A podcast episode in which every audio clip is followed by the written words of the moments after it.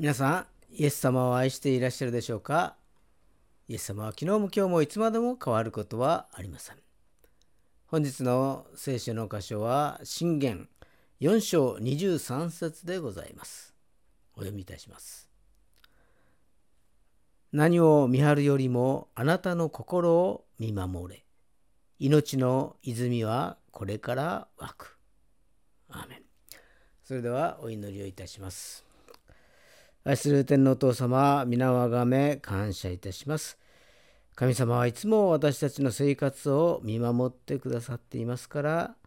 感謝します。ある時は必要な御言葉を心のひだに刻んでくださり、またある時は霊魔なる御言葉を注いでくださり、またある時は人を送って慰めてくださり、一番最善な時に一番最善な方法を用いて私たちを守ってくださいますからありがとうございます。罪の中でうごめいていた私たちのためにあなたは御一人子なるイエス様を送ってくださり感謝します。イエス様が流されし血潮を打たれし傷によって私たちは癒されました。そしてあなたは私たちの身代わりとなって十字架にかかってくださり死んで墓に葬られ3日目によみがえりました。ありがとうございます。このことを信じることによって私たちの罪は許され永遠の命が与えられ天国で共に過ごすことが許されたことを感謝します。この世においては私たちを誘導する誘惑する出来事や信仰から引き離す勢力が多々存在しますけれどもその中にあってもあなたが私たちの心を体を霊を守ってくださっていますからありがとうございます。どんな状況の中にあったとしても信仰の創始者であり完成者であるイエス様を見上げつつ過ごすことができますようにお導き願います。今日の礼拝が神様の恵み豊かなものとなりますように聖霊様は先んじて導いてくださいますようにお願いいたします。今日の礼拝を感謝し、すべてを感謝し、主イエス・キリストの名前によってお祈りをいたします。アーメン。今日はあなたの心を見守れと題してご一緒に恵みを分かち合いましょう。まあ、皆さん心はどこにあるのでしょうか？と聞かれたら、まあ、あまあ大抵の人はあ胸に手を当てるかもしれませんしまたちょっと考えて、えー、頭とこういう人もいらっしゃるんではないかと思いますけれども。まさか足の裏を指してですね心はここにあるという人はまあいないとは思いますけれどもまあ心今日の御言葉は心を見守れということで、え、あります。まあ、聖書の中ではですね心と魂と霊、えー、この中で一番記述が多いのは心ということであります。まあ、旧約新約合わせて、えー、1348節の中に「心」という文字が出てくるのでありますけれどもこの霊と魂と心は明確にですね説明するのが難しいようであります。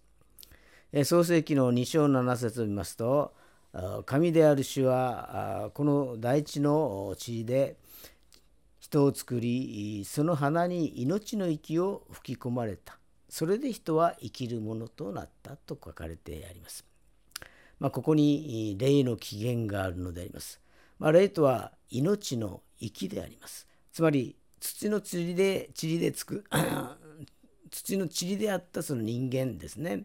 えー、が神の霊を宿すことになったということであります。えー、その花に命の息を吹き込まれたとここに書かれているのであります。まあ、これで人間が人間らしく生きることができるということであります。まあ、命の息、神様の命の息が吹き込まれた。これが、まあ、この絆ですね。神様と人との絆。これが結ばれているということが大事なことであります。そしてその絆がある限りは人間は人間らしく生きていくことができるということであります。まあ、ここの部分はえー、動物と人間との決定的な違いだと思いますね。えー、動物には霊がありませんので、まあ、動物がですね神様を礼拝しているっていうところを見たことありませんけれども聞いたこともありませんけれどもここがちょっと違うところであります。まあ、次に魂ですけれども創世記2章7節の生きるものとなったこのものというのがですね、えー、魂という言葉であります。だから神の息で生きるものとなった人間が肉体とが結合してですね生きる意味のある存在ということであります。え、そして心は人間の知性や意志や感情を表して、まあ、全人格の中心を示しているのであります。まあ、この3つは、まあ、同じ意味で使われることもありますしなかなか区別これはこれだこれはこれだこれはこれだという区別はしにくいのでありますけれどもまあ、まあ一言で言うと霊は命の根源ということでありまた魂は命の存在ということであり心はま人格ということになるかと思います。また精神という言葉もありますけれども、まあ、この精神というのはえー、霊や魂や心の、まあ、全体を表す言葉だと理解した方がいいかなと思います。えー、新共同訳の方にはですねこの信玄の4章の23節は新共同訳では何を守るよりも自分の心を守れそこに命の源があるとこのように書かれてあります。まあ、新共同訳ではそこに命の源があると訳されているのであります。命の源があるので心を守るということは重要なことなのであります。まあ、以前に座会の話をしたことありますけれども、まあ、彼は酒税人でありました。まあ、人々から金を巻き上げるというふうな生活をして、えー、富をたくさん築いていったのであります。でも人々からはですねあまりいい人間とは思われていませんでした。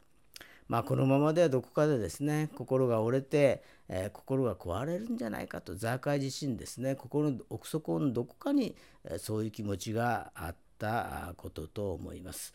えー、だからイエス様が来られると聞いた時にですね、うん、イエス様に会おうということでですね見に行こうというそういう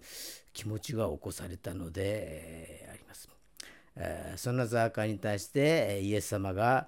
優しく声をかけるという事件が起こりました。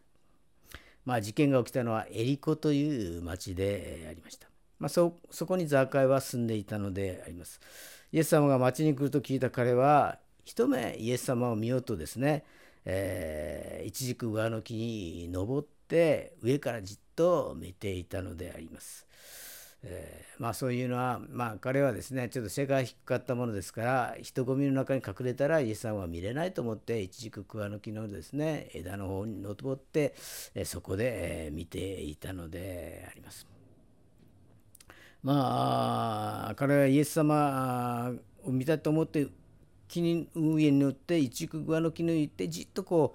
う見ていたのであります。えー、イエス様はどうかと言ったらまあ大騒ぎですね。エリコの町はイエス様が来るということで、まあ、大勢の人が出てきて、まあ、歓声が上がったり何回していたのであります。まず赤いは上から見ていたのでありますけれどもまさか自分のところには来ないだろうみたいなことですねこの大勢の人間ですからあその人たちにこう紛れてですねイエス様もその人たちと共に歩んでいくんだろうと思っていたんですけれどもしかしその歓声を通り過ぎてですねイエス様はつつかつかとその財界が登っていった一軸グアの木の下まで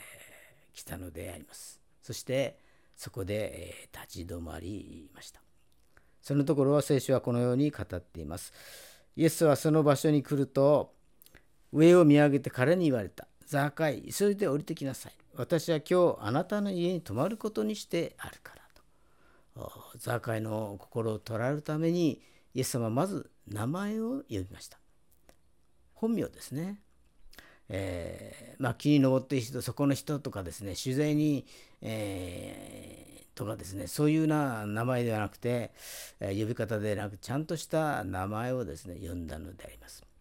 イエス様が見ていたのは、彼のしてきたことでもなければ、彼が積み上げてきたものでもない。彼自身だったのであります。一人の創造主に愛されている人としてザーカイをご覧になったのであります。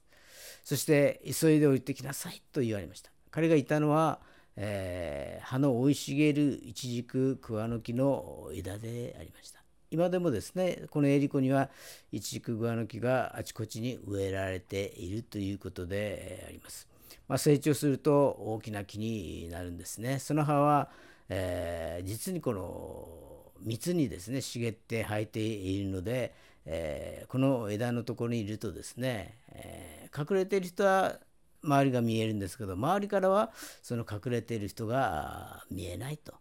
そのような状況になるのであります。そこのとこにイエス様が来てザーカイよという声をかけるのであります。そして、えー、急いで降りてきなさいというのであります。まあその意味は隠れなくてもいいんだよと。あなたはそのままでその姿のままで来なさいということでありますえー、それからイエス様はこう言われました。私は今日あなたの家に泊まることにしているからというのであります。まあ、聖書の中を見るとですね、最も名誉なことの一つには、それはあの旅人がですね、えー、客となって泊まってくれるということなのであります。なので、客人を迎えた人はどんなことがあっても、そのお客さんを守るということでありますし、また、客人はどんなことがあっても守ってくれる人だと信じて、えー、そこに宿を取るのであります。まあ、客として泊まることは最大の名誉であり、えー、相手に対する称賛の現れ現れなのであります。まあ、それは彼の人生の転機をですね心から願っていたからであります。確かに今までは罪を犯して、えばかりいました。えー、イエス様はその座会のですねしてきたこと今までその人生を積み上げてきたことをもう全てご存知でありました。ザーカイ自身もですね、えー、そんな人生に嫌気がさしていたのかもしれません。まあ、そうでなければわざわざですね、えー、木の枝に登ってイエス様を見ようとはしなかったことだと思います。何としても救いの人にいてもらいたい。まあ、しかしイエス様にですね声をかけるというそういう勇気はそんな状態だったと思います。まあ、あまりにもひどい人生を生きてきたからであります。自分の人生を思うとですねとてもじゃないけど人様に何かしてもらいたいとかですねイエス様に声をかけていただきたいとかあそういう気持ちがですねなかなか出てこないそんなところにイエス様はつかつかと来て歩いてきて「ザカイを急いで降りてきなさい」「今日はあなたの家に泊まることにしているから」とこのように言われたのであります。まあ、ザーカイ自身はですね、まあ、自分の心の中で自分の人生を振り返りながら、まあ、心の葛藤があったりあるいはま心がですねこの壊れる一方手前だったのかもしれません。えー、本心はですね私の心を守ってください私のこの人生に犯してきた罪を許してください、どうぞ私は救ってくださいというのが本心であったかもしれません。イエス様はザーカイのその本心をしっかりと見抜いておられました。だから声をかけてくださったのであります。まあ、ところでスピーツあの映画監督にスピルバーグという映画監督がいらっしゃいますけれども「ハリー・ポッター」の映画化の時にでね、えー、監督としてオーダーを受けたんですけども彼はそれを断っているんですね。えー、それなぜかというと誰がやってもヒット作になることが分かっていたからであります。どんな監督がやっても感動作になるかは分かっているそういう仕事はワクワクしないので、えー、受けないというのであります。彼が受ける仕事とはどうにもならない話を感動作にする。そのような仕事に自分はやりがいを感じて取り組むんだという話であります。まあ、神様から離れて、えー、どうにもならなくなったサーカーの人生は、まあ、人が見ればあ何の魅力もないでしょうけれどもイエス様にとっては目の離せない物語であったのであります。そのまま失望して滅びる人生にしたくないという思いの中でイエス様は声をかけたのであります。イエス様は罪人を作り変え、そして許し、救うことを何よりも喜びとするお方なのであります。実にイエス様はザーカイの心を見抜き心を見守り心に寄り添い心を作り変えることができるお方であるのであります。力の限り見張ってあなたの心を見守れ命の泉はこれから湧く、まあ、命は私たちの心を守られる時に命となって心から湧くのであります。心は考えるところでありまた解釈すくするところでもあるのであります。第一に私たちはいつも心を守るためには良い解釈をしなければなりません。え伝道者の書の8章1節にえ知恵のあるものとされるにふさわしいのは誰か。物事の解釈に知っているのは誰か。人の知恵はその人の顔を輝かせその顔の硬さを和らげるとあります私たちは心の中でいろいろな解釈をすることができます肯定的な解釈も解釈もできれば否定的な解釈もできるのであります。それは私たちの自由であります。物事をよく解釈するとそれが命となります。しかし解釈を間違っているとそれが死で終わってしまうということもあり得るのであります。同じことが起こってもそれをどのように解釈するかによって生と死に分かれてしまうのであります。私たちの心が良い解釈をしていつも良い思いが皆さんを支配しそれが命となるように祝福いたします。第2に心を守るためには私のためにこの私のために十字架につけられ死んでよみがえられたイエス様を信じることであります。ヨハネの11章の25節には私はよみがえりです。命です。私を信じる者は死んでも生きるのですと書かれてあります。サタンは私たちをいつも誘惑して罪を犯すようにして財政感を与えます。そして否定的な思いを与えるのであります。しかし聖書にはこのように書かれてあります。神は実にその一人子をお与えになったほどに弱愛された。それは御子を信じる者が一人として滅びることなく永遠の命を持つためである。ヨハネの福音書の3章16節にこのように書かれてあります。だから私たちは肯定的に生きることができるのであります。私たちが自分の限界を見て絶望的になった時に精霊様が来られてできるようにしてくださるのであります。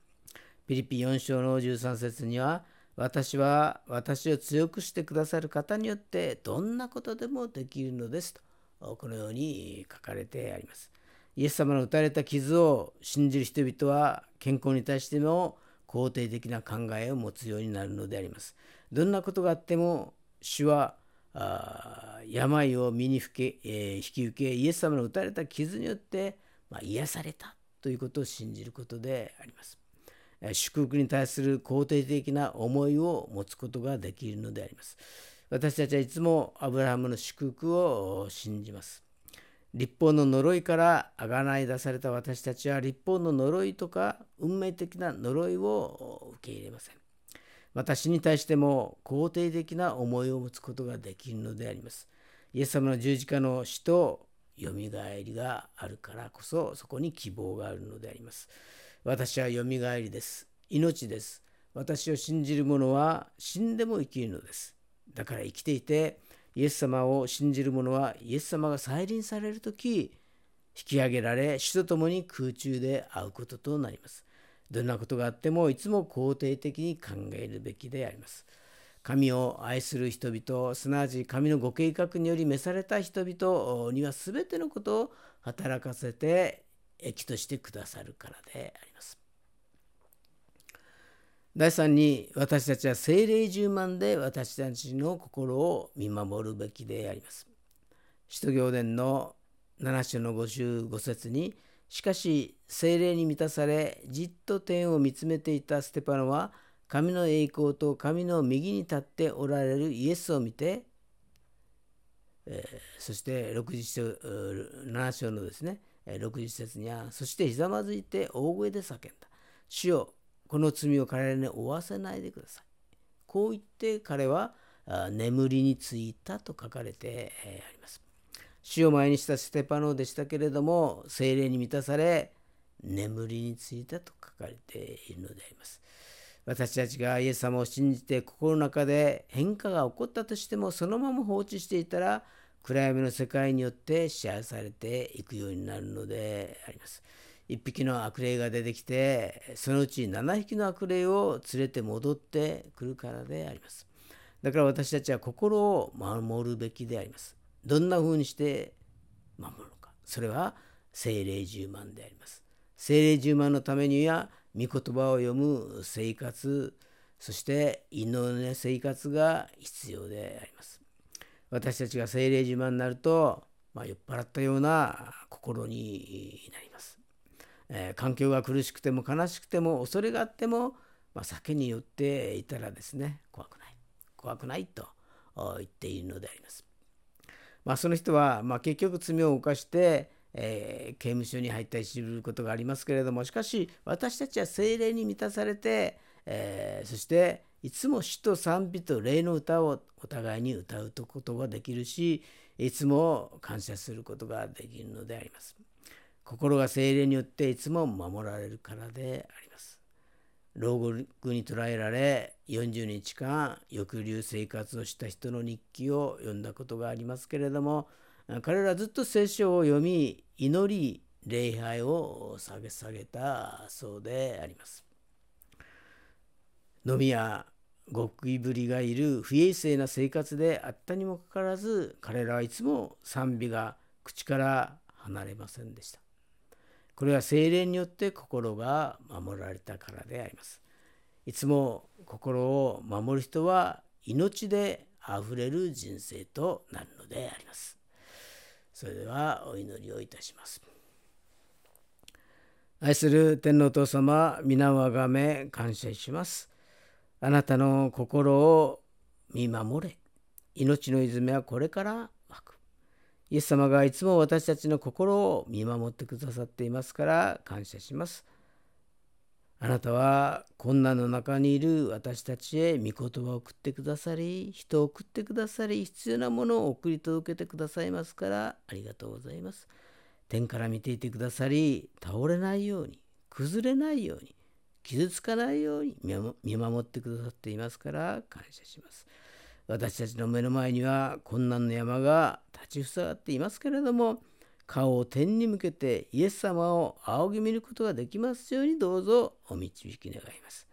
今日の礼拝を感謝し、すべてを感謝し、主イエス・キリストの名前によってお祈りをいたします。アーメン。